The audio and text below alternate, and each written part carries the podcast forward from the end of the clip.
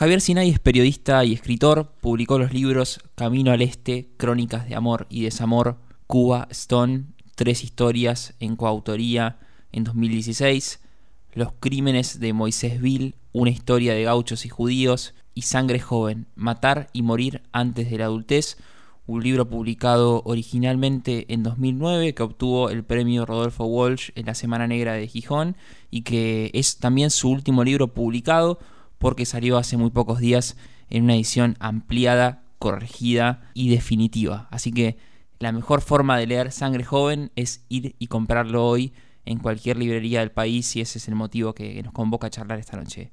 Hola Javier, ¿cómo estás? Un gusto recibirte de vuelta por acá. ¿Cómo va? Hola Fede, ¿cómo estás? ¿Todo bien? Un gusto saludarte como siempre. Bueno, el gusto es mío y pensando en, en los denominadores en común que cruzan todas esas historias, donde hay jóvenes que matan y jóvenes que mueren, yo creo que está el hecho de dejar una ventana temporal en el caso policial, ¿no? Porque siempre cuando hay un crimen que conmueve a, la sociedad en su conjunto está el periodista de Clarín, de La Nación, que van ahí tras los pasos de una misma pista.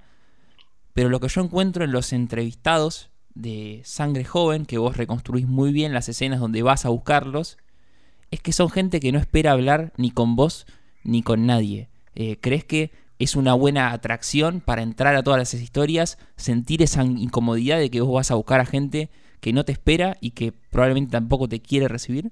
Bueno, creo que es una buena observación. En principio no lo había pensado, me, me haces pensar. Y lo que me, lo que recuerdo de aquellos días en los que hice estas crónicas es que yo mismo me preguntaba por qué hablaba la gente que hablaba conmigo, si al principio parecía que no querían hablar y después me contaban tanto, ¿no? Entonces siempre me preguntaba por qué, qué es lo que los impulsaba a, finalmente a, dejar su testimonio y la conclusión a la que llegué es que a veces obviamente no me estaban hablando a mí, sino que le estaban hablando a través de mí, no sé, a, sus amigos, o por ejemplo una chica que había matado a un chico, pienso que le estaba hablando a su sobrino menor, eh, estaba quizás como queriendo dejar un mensaje, y en el caso de los familiares de chicos y chicas asesinados, pienso que lo hacían también como para evocar la memoria de sus seres queridos está muy bueno ver, pensar en vos como eh, el medium que va a hablar con esa persona que ya no está. Sí, bueno, el medium o el medio también, porque viste, nosotros periodistas somos intermediarios siempre, aunque terminemos escribiendo en primera persona o, o aunque terminemos volcando nuestras observaciones personales, digamos, siempre somos un intermediario entre la persona que está eh, contando la historia y la que está leyendo la historia. Pero creo que la palabra medium tiene un sabor mucho más inquietante, así que me quedo con esa palabra. Con medio. en el libro hay muerte. No, me quedo con medium, digo. Ah, te quedas con medium, perfecto. Eh, en el libro hay muertes de distinto tipo muertes en boliches, muertes en escuelas, hasta una muerte en una calecita, muertes a bordo de una moto a las chapas. Eh, y en la crónica policial que estamos acostumbrados a leer, siempre cualquier muerte se lee con la mejor de la suerte el día después, en el diario o ahora en medios digitales, en pasado. Y estas historias las personas hablan en presente. ¿Cómo es reconstruir de tal manera la muerte de, de un pibe y poder hacerlo hablar a él, hacerlo hablar a sus amigos, hacer hablar a su familia, hacer hablar a su entorno y hacer hablar a todas esas mismas personas una vez que el, crimen ya se cometió. Bueno, es un poco angustiante en un punto porque conoces el final y, y vas como reconstruyendo hacia atrás paso a paso cómo fue que una situación ponele ordinaria o rutinaria o común, terminó transformándose en un crimen de, de alguien joven, lo que hace, diría yo, quizás un poco más más inesperado o, más eh, rara la muerte, ¿no? En alguien que tiene entre 15 y 25 años y aparte de esto que te decía, también hay algo que es que yo traté de, en estos casos, traté de que el crimen fuera una eh, como una puerta de entrada hacia la rutina de la vida de estos chicos, ¿no? Chicos y chicas. Y yo lo que quería contar ahí era eh, era hacer el retrato de una generación, contar, no sé, los lugares por donde se movían, la música que escuchaban, los consumos culturales que tenían.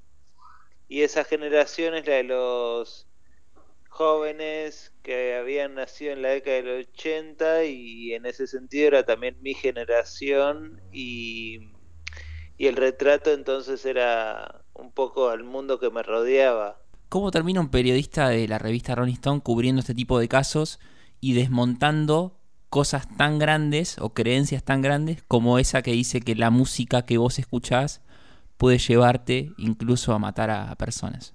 A Marilyn Manson. Sí. Sí. Eh, bueno, viste que Rolling Stone siempre tiene como una nota de tema social, político, criminal, y a mí siempre me tiró un poco a hacer esas crónicas, y creo que yo terminé trabajando en Rolling Stone quizás más por eso que por el rock. Aunque durante algunos años fui editor en Rolling e hice muchas notas de rock, eh, siempre estuve como haciendo alguna nota de algún crimen. Creo que a lo largo de los años hice como, no sé, cinco o seis de esas crónicas que llevan como cinco o seis meses de trabajo y fueron saliendo en la revista que durante mucho tiempo fue quizás el mejor lugar para publicar ese tipo de historias acá en Argentina y que hoy sigue siendo una muy buena revista, ¿no? Pero a lo que voy es que mi perfil dentro de los que escribíamos en Rolling Stone era quizás el, más alejado del rock y el más cercano a, temas policiales y judiciales. Y pensando en la dedicatoria del libro, hay una historia que tiene un peso específico mayor a las demás, eh, y no sé si es por eso que está situada primero, que es la del crimen de Federico Medina, que es un triángulo amoroso entre unos adolescentes donde eh, en líneas generales lo que te dice la mayoría de la gente fue la chica, que era una persona a la que apodaban la pimpollo, incitó o de alguna manera insinuó a, su novio para que mate al que era su amante. Dicho en líneas generales.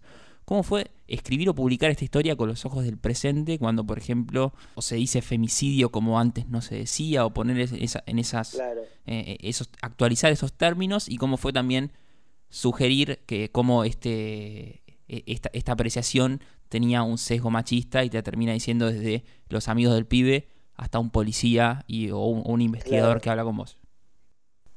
Bueno, esas, como bien notás, esa fue una de las cosas que trabajé bastante en esta nueva edición, que es la perspectiva de género, ¿no? Porque, por ejemplo, en, la versión original de este libro del año 2009, el femicidio todavía no estaba incluido en el Código Penal se hablaba un poco de femicidio, pero no era una figura cotidiana como es hoy. Eh, y en este libro hay un, femicidio clásico, que no es este caso que decís vos, y después hay varias cositas de como de perspectiva de género o de violencia de género que van apareciendo acá y allá. Entonces eh, le pedí ayuda a tres colegas mujeres muy metidas en el tema les di para leer el libro y les dije, destruyanlo. ¿Quiénes son? Eh, entonces, bueno, ¿quiénes son? Sí. Silvina Morbillo, que trabaja en el Poder Judicial, que antes trabajaba en Éter, en la Escuela de Periodismo Éter, Florencia Alcaraz, de LATFEM, mm. y Ana Fornaro, de Presentes. Eh, bueno, me respondieron con sus destrucciones, muy bienvenidas, y Claro, algunas cosas las, las tomé y me sirvió mucho para actualizar el libro y, digamos, ecualizarlo, porque lo que traté de hacer fue desmontar eh, sutilmente algunas cosas que estaban y, no sé, introducir una línea en algún lugar, cambiar algún adjetivo, porque a la vez el tema era respetar el libro original, eh, respetar el trabajo periodístico y tampoco cambiar el espíritu de lo que estaba escrito. Entonces, fue una actual, o sea, está bastante reescrito el libro, o sea, lo trabajé, o sea, mandamos todo a maquetar en la editorial y me devuelven un PDF y me dicen, bueno, hacer las revisiones finales. Y ahí le metí bastante revisión y sobre el PDF vos podés ir marcando los comentarios, ¿viste? Sí y al final tenía como mil comentarios en 300 páginas, o sea, eran como tres comentarios por página. Entonces, ahí hay desde una coma mal puesta hasta esto que te digo de tratar de actualizar un poco más la mirada que tiene el libro sobre lo que ocurre, sobre los propios casos. Y, y, fue un trabajo muy grande y muy sutil a la vez, o sea, muy expandido pero muy sutil. Y el, el caso que decís vos sí fue uno de los casos donde, donde más traté de ecualizarlo. Está bien, ¿y qué, qué tiene, qué tuvo de distinto o por qué está dedicado a ese chico y no a otro de los chicos que aparecen en el libro? Bueno, ese es el caso de Federico Medina, que es un chico que, que fue asesinado en la discoteca del teatro en 2003 y ese es un caso que me pidieron que, haga la crónica en Rolling Stone y empecé a hacerla y no conseguí nada en ese momento. Em, probablemente por mi falta de experiencia y además porque el caso estaba siendo investigado y era de la justicia de menores que es como muy cerrada al periodismo. Pero siempre me había quedado la deuda pendiente, viste, de resolver ese, va a resolver, resolver a nivel periodístico, digo, esa historia, de contarla, de explicarla, de entenderla, de entender cómo, qué había pasado con este triángulo de un chico que apuñala a otro eh, porque el otro fue a pegarle porque el que es el asesino le pegó a su novia que era la amante de la víctima. O sea, no sé si lo expliqué muy claro, pero es un triángulo donde hay un pequeño acto de justicia de parte del que finalmente va a ser la víctima.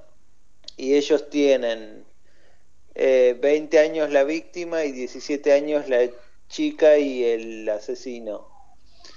Entonces me había quedado como la deuda pendiente de escribir esa crónica, deuda conmigo mismo, y un poco esa, esa necesidad de escribir ese caso fue lo que motivó todo el libro.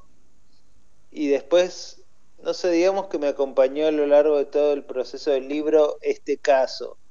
Porque algunos otros casos me metía, los hacía en tres, cuatro meses y ya los cerraba. Pero en este caso seguí en contacto con el texto y a la vez con las personas eh, durante, no sé, creo que fue un año y medio más o menos, y me sentí como cerca de, de Federico Medina. Y a la vez me parecía que, que no era un libro para dedicar a alguien cercano e íntimo de mi entorno, de mi familia, sino que era un libro como con características más sociales y más colectivas, y por eso quería dedicárselo a alguien un poco más como del universo del libro. Y hablando de, lo social que tiene este libro, eh, me gustaría preguntarte si encierra o podemos eh, leer entre líneas críticas sociales. El libro, lo que es el recuento de, o la recreación de estos casos. Yo me acordé mucho de una, una anécdota que tengo, que es que trabajé mucho tiempo en, hoteles, un trabajo común para los jóvenes marplatenses. Y trabajaba en un hotel que era muy viejo y que tenía, eh, a diferencia de las que tienen las cajas de seguridad en las habitaciones, las tenía como una especie de bóveda en la planta baja.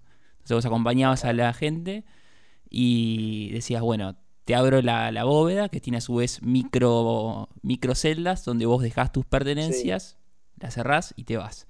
En el verano obviamente todo se satura, la ciudad en general, y ese paso se evitaba. O sea, la gente te dejaba una cosa, vos ibas, la metías en, la celda que correspondía y se iba. Y una vez un hombre me deja un paquete, soy de la habitación 504 por ejemplo, camina hacia la puerta, vuelve y me dice, te tengo que decir algo. Soy policía y lo que le estoy dejando es un arma. Obviamente desmonté todo lo que estaba haciendo y dije, anda dejar a vos, no, no, no, no quería agarrar un arma. Y después leyendo tu libro me acordé de toda esa situación eh, por el caso Carmen de Patagones, donde si, si los policías no, no llevaran el arma a su casa después de su trabajo, probablemente se evitarían muchos crímenes. ¿Crees que tu libro también, te lo vuelvo a preguntar ahora, encierra una crítica social? Yo creo que sí, como, eh, como todo trabajo, me quedé medio trabado porque no sabía si adjetivar o no, pero como debería ser la intención de todo trabajo periodístico, pero no es una crítica que esté expresada o enunciada eh, o sea, es una crítica tácita, digo, no está enunciada como si fuera un eslogan o como si fuera un título o como ni siquiera como un ensayo, sino que la tenés que leer entre líneas, como, la, como bien la leíste vos, y yo creo que en varios casos hay, se puede leer entre líneas críticas sociales, muchas respecto a las fuerzas de seguridad, como decís vos, eh, y otras tantas respecto a qué lugar tenían los jóvenes en esta Argentina de entre, no sé, creo que esto fue entre 2002 y 2013, son los casos que aparecen acá. Entonces, ¿cuál era el lugar de los jóvenes en ese país que salía de una crisis, que atravesó otra y bueno, ahí, que ahí iba? Y que venía a la vez empujado por la correntada digo, respecto a ser joven en Argentina, a la correntada de los 90 y cierta como falta de futuro que había, que después eh, quedó plasmada en la crisis de 2001. ¿Encontraste una respuesta o varias respuestas a esa pregunta que yo creo que fue la inicial, que es ¿por qué matan y por qué mueren los jóvenes en Argentina? La verdad que no, pero eh, en esta edición del libro escribí un epílogo que trata de responder a eso porque lo que lo que dije fue bueno, cuando publiqué el primer libro, o sea, la primera versión de este libro, yo era un cronista de 20 largos y el libro era como una una tenía como una cosa urgente de este joven cronista que quería contar cómo era el mundo de su generación, cómo era su mundo, y no me había detenido a tratar de explicar por qué mataban, quienes mataban en este libro. Em, ahora pasaron más de 10 años, el libro tiene otra maduración, yo soy otro escritor, digamos, y dije, bueno, voy a, al menos voy a tratar de hacer un pequeño ensayo tratando de responder por qué matan los jóvenes. Y la verdad es que creo que no pude responderlo, eh, pero sí tiré varias, varias como pistas y una de las pistas que más me, que más me rebota en la cabeza es una figura judicial que usan algunos jueces cuando tienen que dictar sentencias sobre estos casos y la usan como un atenuante y es la inexperiencia de vida, así entre comillas. Y eso siempre me llamó la atención porque en parte se trata de eso, ¿viste? Muchos de estos crímenes muestran que son acciones como bravuconas y gratuitas de alguien que realmente creo que no es consciente de lo que está haciendo y eso es en parte lo terrible y lo siniestro de, este tipo de, de, estos crímenes que están contados acá, ¿no? Y el contraste que tienen entre, como entre todo lo que tenemos idealizada la juventud como momento de, no sé, de diversión y florecimiento y descubrimiento, y lo muy violenta que puede ser eh, en la realidad, en muchos casos de la realidad. Y te pregunto por último, Javier, si vos crees que esa falta de, de esa inexperiencia o esa falta de conciencia es lo que te pasó con muchos de estos pibes que aún en cana eh, o cumpliendo su pena todavía no, reconocen que mataron a la persona que mataron. Eh, sí, puede que sí. O sea, después es como que cuando alguien que mató a otra persona va a la cárcel, empieza todo un proceso usualmente como de de nihilismo, de negatividad. Hmm. Entonces, no se puede esperar mucho de lo que pase adentro de la cárcel. Y mm, me llamó mucho la atención, por ejemplo, el caso de Andy, que es una chica que a los 18 años, es uno de los casos que están contados acá. Hmm. A los 18 años apuñaló a dos chicos a la salida de escombro que era una bailanta de José Cepaz, por una pelea de bailanta, ¿no? de una, un mm. cruce de miradas y todo eso. Eh, y yo la entrevisté en 2000, en 2008 y 2009. Ella ya estaba presa y tenía un buen comportamiento y era una persona como tímida. Eh, como muy metida en sí misma y decía que estaba un poco arrepentida, que si le llegaba a pasar que alguien matara a alguien de su familia ella no lo podría tolerar, etcétera, etcétera.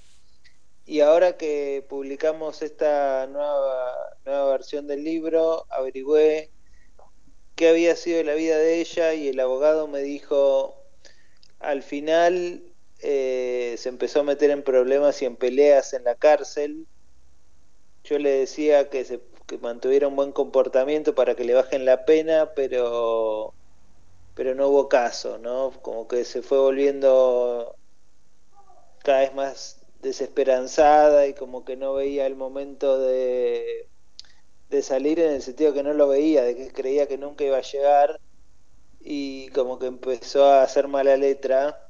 Y mientras yo escribía eso me di cuenta de que dije, claro, si la cárcel es un lugar que no te ofrece casi nada mm. eh, usualmente. ¿Cómo no volverse nihilista y desesperanzado y, violento, no?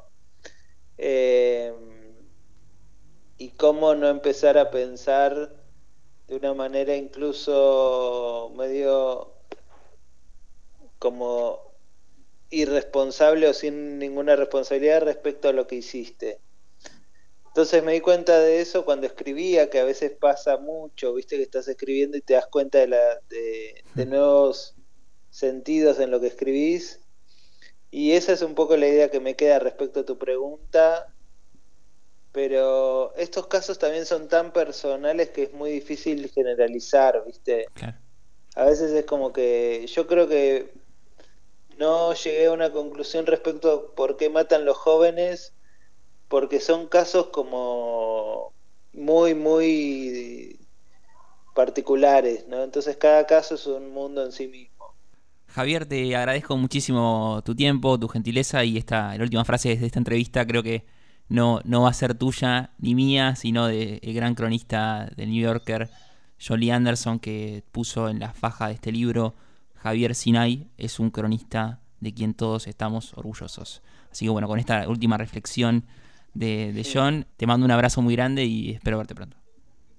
Muchas gracias, Fede. Un placer charlar con vos y que sea hasta la próxima. Abrazo. Hablamos con el periodista Javier Sinay, autor de grandes libros de no ficción. El último de ellos y el recomendado de hoy es Sangre joven, matar y morir antes de la adultez.